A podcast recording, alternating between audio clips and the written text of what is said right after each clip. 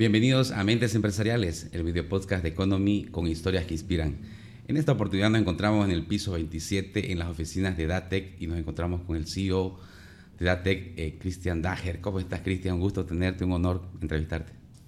El gusto es mío, el honor es mío. Muchas gracias por estar acá, muchas gracias por, por la entrevista y el, y el, privilegio que me toca de, de, estar de este lado. Muchas gracias. Cristian, eh, ¿Dónde naciste y cómo fue tu infancia para conocer un poco tu vida? Yo nací en La Paz, este, mi papá se vino del Líbano, se conocieron con mi mamá, se casaron, vivieron en La Paz el primer tiempo. Eh, a los ocho meses aproximadamente nacido salió una oportunidad para mi papá de venir a, a Santa Cruz. Eh, se vino con el tema, en ese tiempo eran agencias Said, era una fábrica de telas de La Paz, que necesitaban a alguien aquí y así se vinieron a, ver cómo les iba, este, no conocían a nadie, este, no había mucho en Santa Cruz en, en, aquella época. No voy a decir el año, pero ya las canas de mi barba les debe dar idea más o menos. Claro. ¿Y qué es lo que recuerdas en tu infancia? Sobre todo algunas enseñanzas de la mamá, ¿no? Que es la que está más tiempo a veces con los hijos. Y sí, nuestra mamá siempre estuvo muy presente en la casa, mucho con nosotros, entonces creo que la lección más grande que, que tenemos de ella es, es siempre la, la, unidad familiar, el, el respeto a, nuestro papá, la figura de nuestro papá y todo eso. Bueno, estaba viendo que su papá también era comerciante, ¿no? Ese tiempo. Y sí, este, los libaneses somos descendientes de fenicios y los fenicios eran los comerciantes más conocidos en el mundo, entonces tenemos eso adentro. Papi comenzó con, con la tienda, después hicieron lo que es ahora importadora Dager, Casa y Pesca. Pasamos mucho tiempo eh, mirándolo, negociar, mucho tiempo acompañándolo. Me acuerdo, viajamos mucho a reuniones con Remington, con Winchester y las marcas que él representaba. Y, y bueno, a mí me tocaba traducir, ¿no?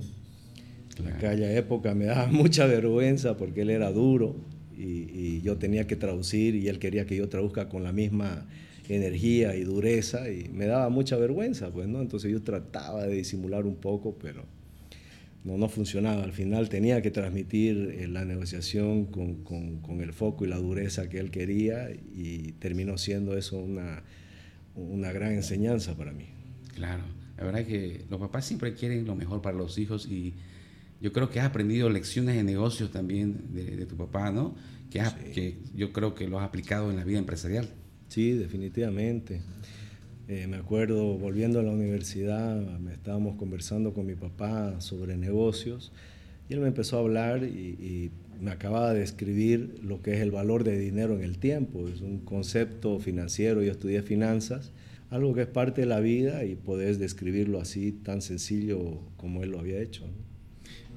Bien decías que los libaneses tienen algunos principios ustedes que aplican al hacer negocio eh, que venga de arraigado de los orígenes. Creemos que, que, es cultural, creemos que viene con nosotros, obviamente. Mío es ser brutalmente sincero, honesto, este, nunca hemos escondido nada a nuestros clientes, problemas o no problemas.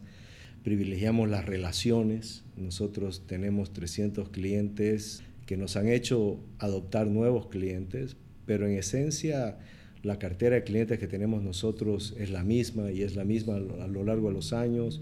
Nunca un cliente nos ha abandonado y eso es porque privilegiamos, como te digo, nuestra relación con ellos, entendemos sus planes, entendemos qué es lo que necesitan profundamente, aseguramos que su inversión esté bien hecha, que le dure en el tiempo, que tenga el menor costo total de propiedad de cualquier cosa que hace con nosotros. Pero cuando ya me tocó ir a la universidad, en aquella época no era muy evidente las profesiones en, en, en tecnología. Habían algunas, no tanto, no, no, por ejemplo, estudié yo en Austin, en Texas, no había una carrera como ingeniero de sistemas en, Ah, en aquella ni, ni época.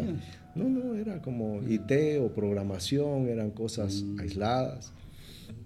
La gente de IT en aquella época estaba en un cuartito encerrado en algún lugar con muy poco valor de aporte a la empresa. Era como los raros, digamos, que querían Claro, o sea, ¿qué será esto? ¿Para qué servirá? Solo las corporaciones grandes lo usan. Entonces estaba muy, muy, muy encerrado en eso. Y, y bueno, entonces cuando me tocó a mí, eh, a mí me gustaban mucho los números. Eh, los números nunca mienten eh, las palabras me costaban, literatura, historia, era muy difícil para mí estudiar esas materias, pero matemática, física, química era súper natural, entonces eh, hablando con los consejeros me decían, bueno, tiene que ser algo con números y después de los exámenes, una de las posibilidades con números era ingeniería aeroespacial y como a mí me encantaba tecnología, me encantaba teorías de extraterrestres y todas esas cosas, eh, rápidamente agarré la idea de, irme a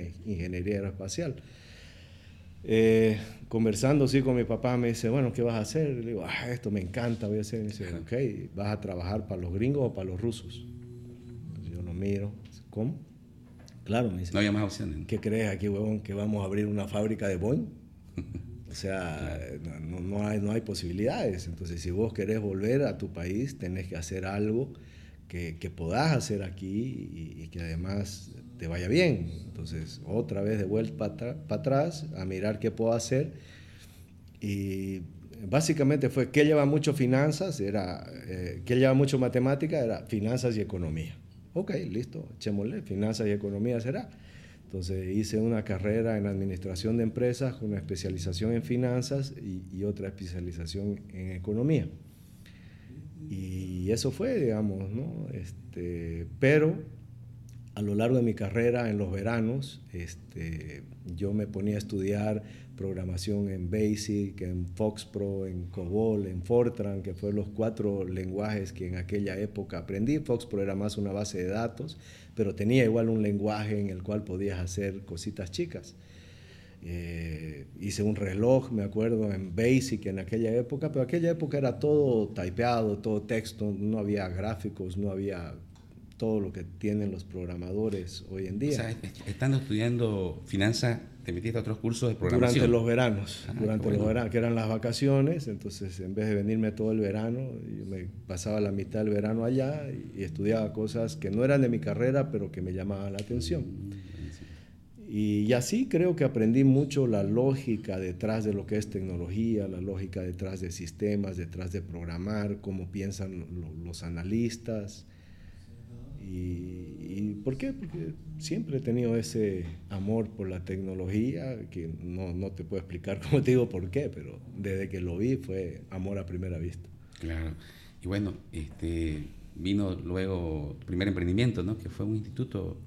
Ah, sí, siglo XXI. Siglo Sí, eso fue tiempito después de salir de, Banco Visa, que fue mi, mi, primer trabajo cuando llegué a, a Bolivia este, pensando en qué hacer. Eh, ahí también intervino mi papá mucho, me decía, vos tenés que hacer algo que sea comercial de alguna manera, ¿no? Y, mi suegra también trabajaba en María Goretti, entonces algo medio natural que podíamos hacer fue el instituto, era tecnología.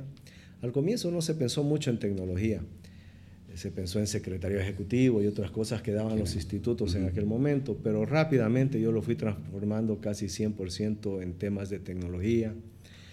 Para dar servicio dentro del instituto yo aprendí a manejar Windows NT en aquella época que era lo máximo para manejar tu red, tu Active Directory y todo lo que podías hacer. Entonces me metí a un curso, aprendí a manejar Windows NT, entonces la red del instituto la, la manejaba yo junto con un amigo que me ayudaba todos los sábados hasta el domingo teníamos que dejar todo en cero y evitan las máquinas para el lunes, entonces varios fines de semana amanecíamos hasta el lunes en el instituto tratando de hacer todo eso.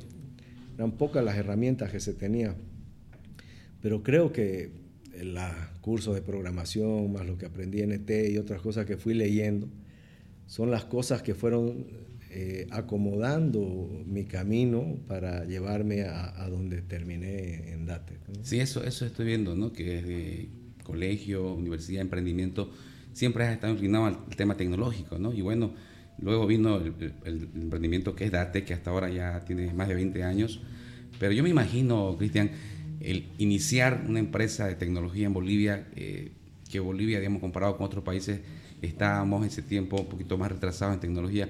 ¿Fue un desafío querer meter eh, ese chip a las empresas de invertir en tecnología al inicio? El, el desafío fue que, que mi socio, las empresas y otros entornos acepten que la empresa iba a ser una empresa más enfocada en el servicio y no enfocada solamente en pasar cajas de una mano a otra mano. ¿no?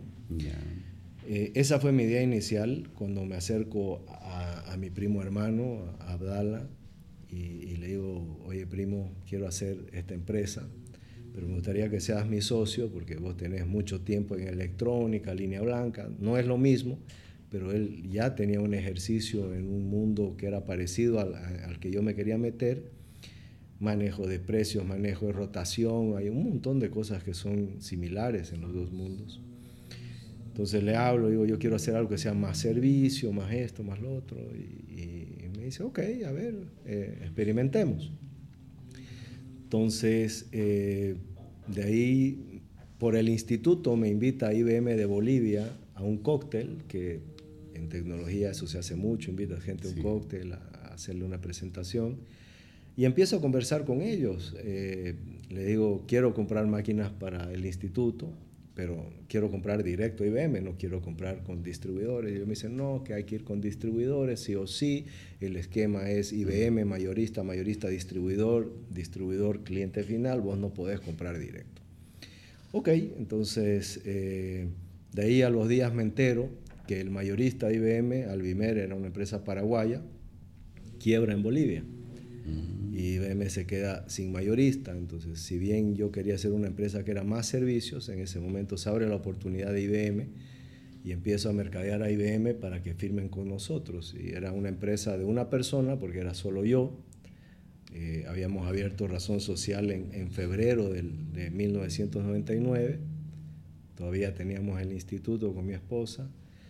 Eh, mi esposa queda manejando el instituto y, y, yo me vengo a abrir DATEC y, y a empezar a, a, a, tratar de firmar a IBM. ¿no? Entonces eh, empezamos en eso y varios meses después, inclusive después de que IBM medio que había firmado con otro mayorista acá en Bolivia, yeah.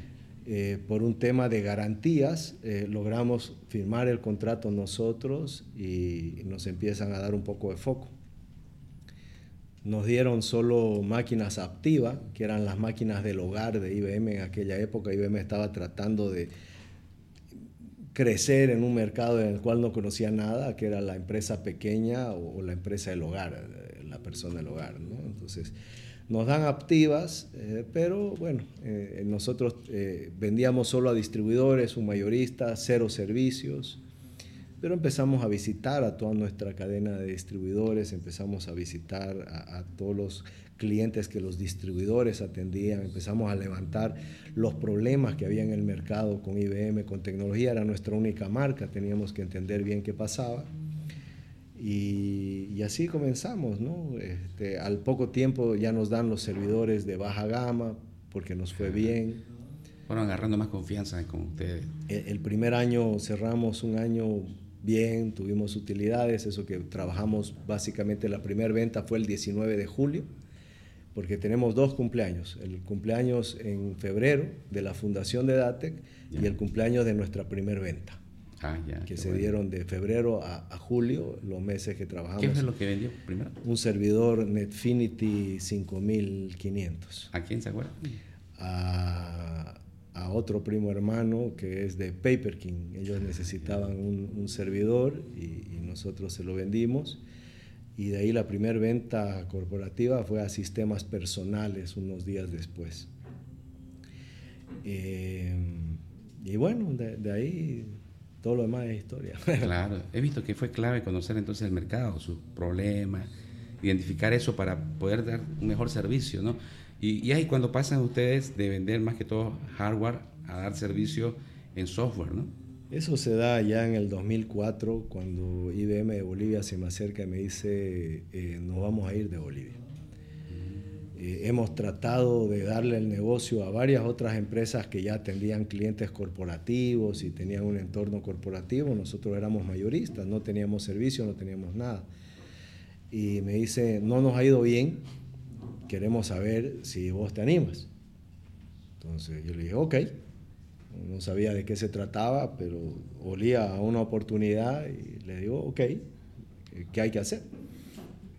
y me dice, tenés que atender todo, tenés que atender distribuidores, tenés que atender mercado corporativo directo, tenés que dar garantías, tenés que instalar, tenés que dar soporte.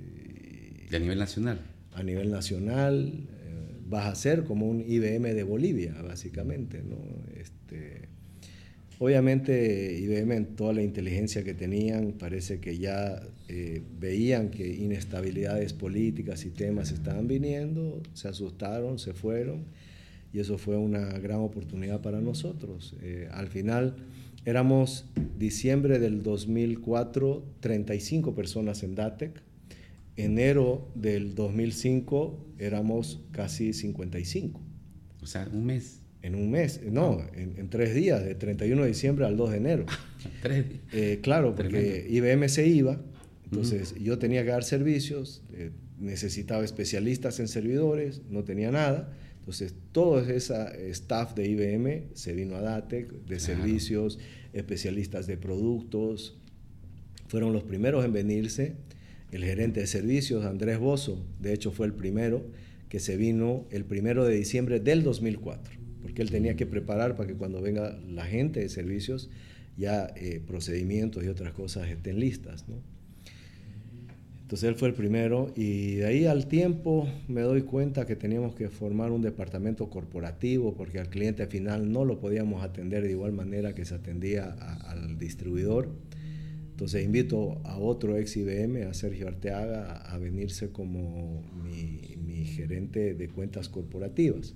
Sergio hoy día es nuestro gerente general en DATEC. ¿no? Entonces, está 20 de, los 24 años que, tenemos. Entonces, más o menos, ese fue la...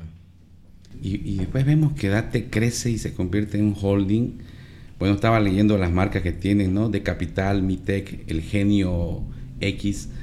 Eh, ¿Cómo empieza a crecer eh, Date de, ser solo Date ahora crear un holding, ¿no? Eh, fue muy difícil pues, especialmente a nivel personal, porque todos los primeros 10, 15 años yo me llevaba un sueldo muy chiquitito al bolsillo eh, y no sacábamos absolutamente ni un peso de la empresa, todo se reinvertía en la empresa. Eh, eso fue un factor que nos ayudó a crecer. Nunca, hasta años recientes, necesitamos crédito, por ejemplo. Trabajamos simplemente con, con los términos de las marcas y y ahorro nuestro y recapitalización nuestra. Y fuera de eso, lo que empezamos a hacer mucho es a escuchar al cliente, ¿no? O sea, no era voy a ir a buscar una marca y voy a ver a quién le vendo. O sea, teníamos IBM, estábamos trabajando con, con clientes distribuidores y, y, con clientes corporativos. Entonces empezamos a reunirnos con ellos y empezamos a entender el negocio de cada uno de ellos. Si era banco, el negocio del banco, si era fábrica, el negocio de la fábrica, si era distribuidor, el negocio del distribuidor. Empezamos a entender cómo le dábamos mayor valor a lo que hacíamos para ellos, cómo nos convertíamos en un punto de 360 grados para sus necesidades. Entonces, ¿qué fue lo que pasó? Como estábamos atentos y estábamos escuchando, cada que alguien tenía una necesidad, podíamos ayudarlo y además hacerlo de buena manera, como te decía, privilegiando el resultado y que a ellos les vaya bien con lo que yo hacía. Entonces, sin que yo tenga que venderles o sin que yo tenga que insistir, el cliente simplemente volvía porque la experiencia había sido muy buena para ellos. ¿No? no tenían los problemas habituales de que si alguien hace algo mal, lo único que tratan es de esconderlo o de meterlo bajo la alfombra. ¿no? Yo siempre fui transparente. Hubo este problema, estas son las consecuencias, estas son las acciones de mitigación, entonces siempre fuimos muy transparentes y, los clientes empezaron a, apreciar eso de, buena manera. Y entre eso y escuchar sus necesidades y el negocio recurrente, cada vez venían, necesito esto, Riverbed, por decirte. Riverbed es una marca que ya no está en Datec, pero en su momento fue importante y entró por una necesidad de un banco. Quiero esta marca, pero quiero que ustedes nos vendan esta marca. Entonces, hasta tuvimos que hacer conferencia entre el cliente, la marca, nosotros, porque tenían ellos en Bolivia otro distribuidor que terminaron sacando de su distribución para darnos a nosotros. ¿Por qué? Porque el cliente quería hacerlo con nosotros. Y de ahí poco a poco nos convertimos en una empresa de tanta relación con nuestros clientes. Sabemos sus planes a mediano plazo, largo plazo. ¿Por qué es importante? Porque como yo los recomiendo tecnología de buena manera, si yo no conozco sus planes. Mm. ¿Y la mayoría de sus clientes qué sectores son actualmente?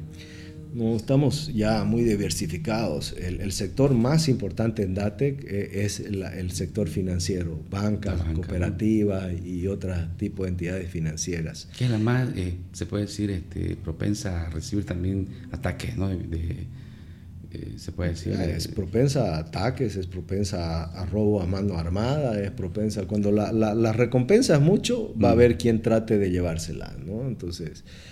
Eh, pero a la misma vez, eh, la banca tiene que atender a miles de clientes y en consecuencia necesita tecnología para hacerlo y que la experiencia del cliente con ellos sea buena. Entonces estuvimos en un buen momento que los bancos empezaron a invertir en tecnología y crecimos con ellos como siempre escuchando, porque nuestra competencia no escuchó a los bancos que estaban naciendo.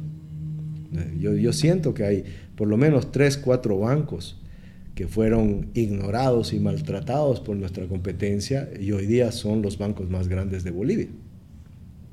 Y Date creció con ellos. ¿Cómo? Escuchando. Y eso es clave, ¿no? Para cualquier negocio. Eh, ¿qué, ¿Qué consejos darías tú para alguien que está iniciándose, emprendiendo algo nuevo, en cualquier negocio? Yo creo que no hay un solo consejo que le puedas dar a una persona, ¿no? Este, pero si trataría de reducirlo a un solo consejo, eh, sería eh, no te rindas y no te dediques a joder, digamos. La pasión. Claro, o sea, eh, si, si, lo único que quieres es un sueldo y salir el fin de semana a reventarte, entonces no puedes ser empresario. Ser empresario requiere eh, el sacrificio necesario para llegar a donde querés ir. Y si no estás dispuesto a, invertir eso, entonces no, no, no, vas a conseguir nada. Y son, se puede decir, los, los primeros años donde se da mayor sacrificio, ¿no? Obvio, como te digo, yo, yo me pagaba mucho menos de lo que le pago a la gente que trabaja conmigo hoy día, ¿no? O sea, a mí me daba lo que yo me pagaba para vivir, así, para vivir, no, ni siquiera para vivir, no, para vivir. En una casa muy chica, un gasto mensual muy chico, este, nada de onerosidades. Y reinvertir. Claro, o sea, yo tenía que vivir de mi sueldo porque la empresa lo que gana tenía que crecer, ¿no? O sea, depender en créditos es muy bueno, pero es caro, es muy riesgoso y una empresa que, que está naciendo no puede tomar esos riesgos tan alegremente. Perfecto. Bueno, y conociendo otra faceta también, eh, Cristian, eh, ¿te gusta practicar un deporte, coleccionar algo? ¿Tienes en, en el tema del tiempo libre, digamos, qué te gusta hacer?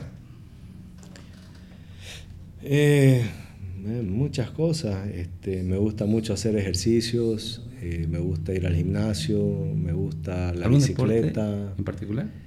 Hago varios, o sea, como te digo, voy al gimnasio todos los días, eh, seis y media de la mañana, llego a las nueve a la oficina.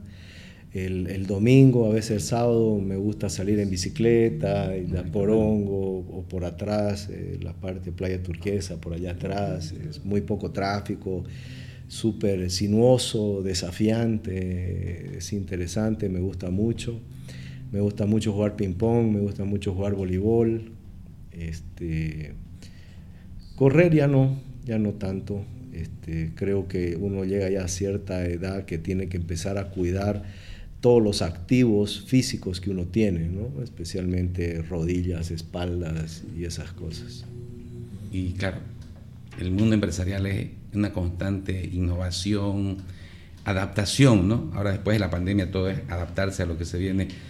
¿Cómo te inspiras tú, Cristian, para poder, digamos, decir, quiero hacer algo, pero ¿cómo buscas esa inspiración para querer Yo no necesito inspiración y yo necesito que me amarren. ¿Sí? ¿Por qué? Puedes preguntarle a cualquiera en la oficina. Este, porque a ver, la, pandemia han dejado cosas muy, muy, muy significativas. Para mí especialmente, eh, a comienzo de la pandemia yo empecé a seguir a, Sadhguru, empecé a meditar, empecé a cambiar varias cosas de, mi vida. Entonces esa fue una consecuencia muy positiva para mí de, de lo que fue pandemia y como nos tuvieron tantos meses encerrados eh, después de tomar el curso tuve mucho tiempo para sentarme a practicar, a meditar y eso a lo largo del tiempo fue produciendo cambios muy importantes y significativos de manera positiva obviamente. Eh, entonces eh, eso fue yo creo muy importante para mí a nivel personal, a nivel empresarial, porque a veces uno no mide la otra parte de lo que yo decía, ¿no? el sacrificio, el esfuerzo y todo lo demás. Cuando te quedas también demasiado enganchado en todo eso y no hay un balance, te pasa la factura. Creo que todo el mundo llega a la Tierra con cierta cantidad de energía vital.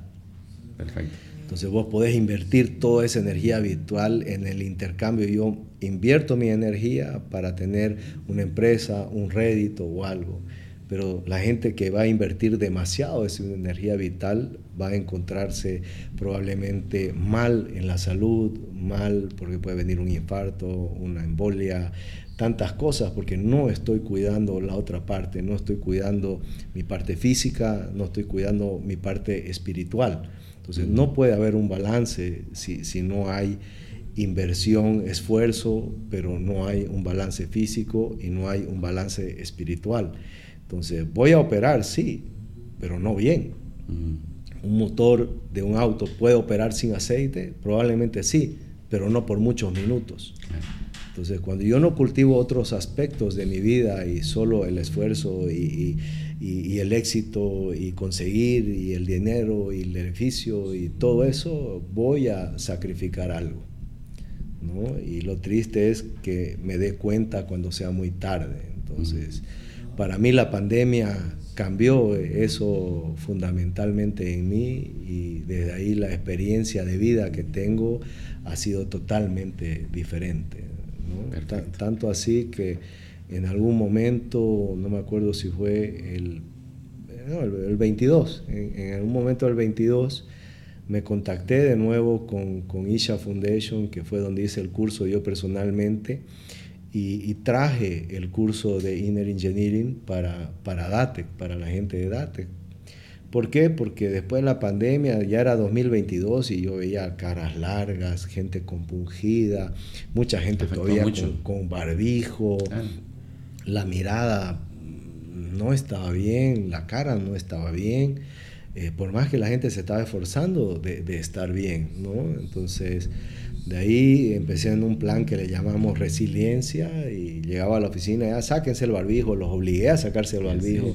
Pero si nos contagiamos, contágiense, o sea, no pasa nada. Aquí está Omicron, eh, de las 50 personas de mi familia en Navidad, del 21 al 22, se contagiaron 49. Fui el único que no me volví a contagiar.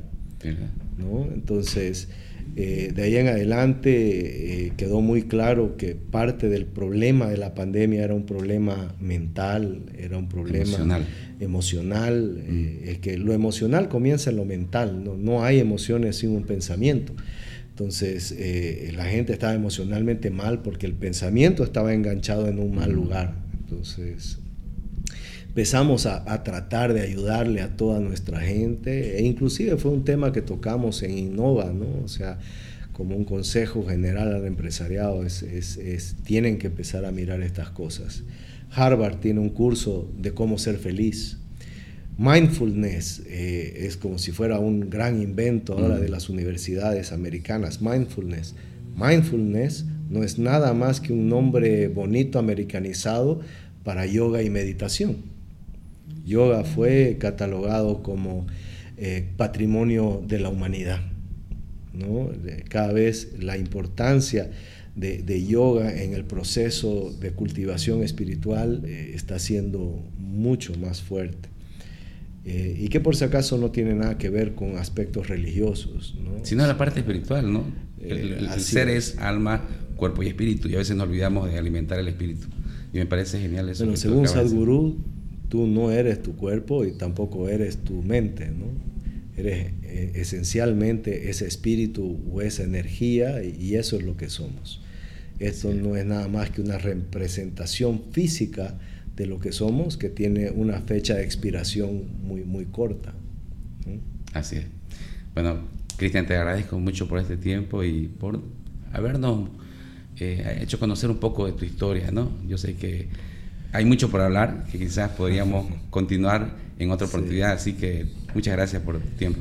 gracias a ustedes, eh, lo, que yo pueda hacer y que les sirva a, nuevas generaciones, a venir con ímpetu, con fuerza, pero con balance y, promoviendo una buena experiencia de vida en todo eso, este, bienvenidos, con todo gusto. Y, y más bien yo les agradezco por por ponerme en este lugar y yo, yo la verdad que, que, hasta que vienen como ustedes y me dicen te queremos escuchar, eh, yo, yo no me siento diferente de ninguna manera, pero si lo que tengo que decir le ayuda a alguien, con gusto, cuantas veces quieran, esta es su casa. Seguro que así va a ser. Muchas gracias, Cristian. Muchas gracias. Yo quiero agradecer a nuestra audiencia que nos ha estado acompañando, invitarles a que sigan nuestras redes sociales y nuestras plataformas de audio y bueno, hasta una próxima oportunidad. Hasta luego.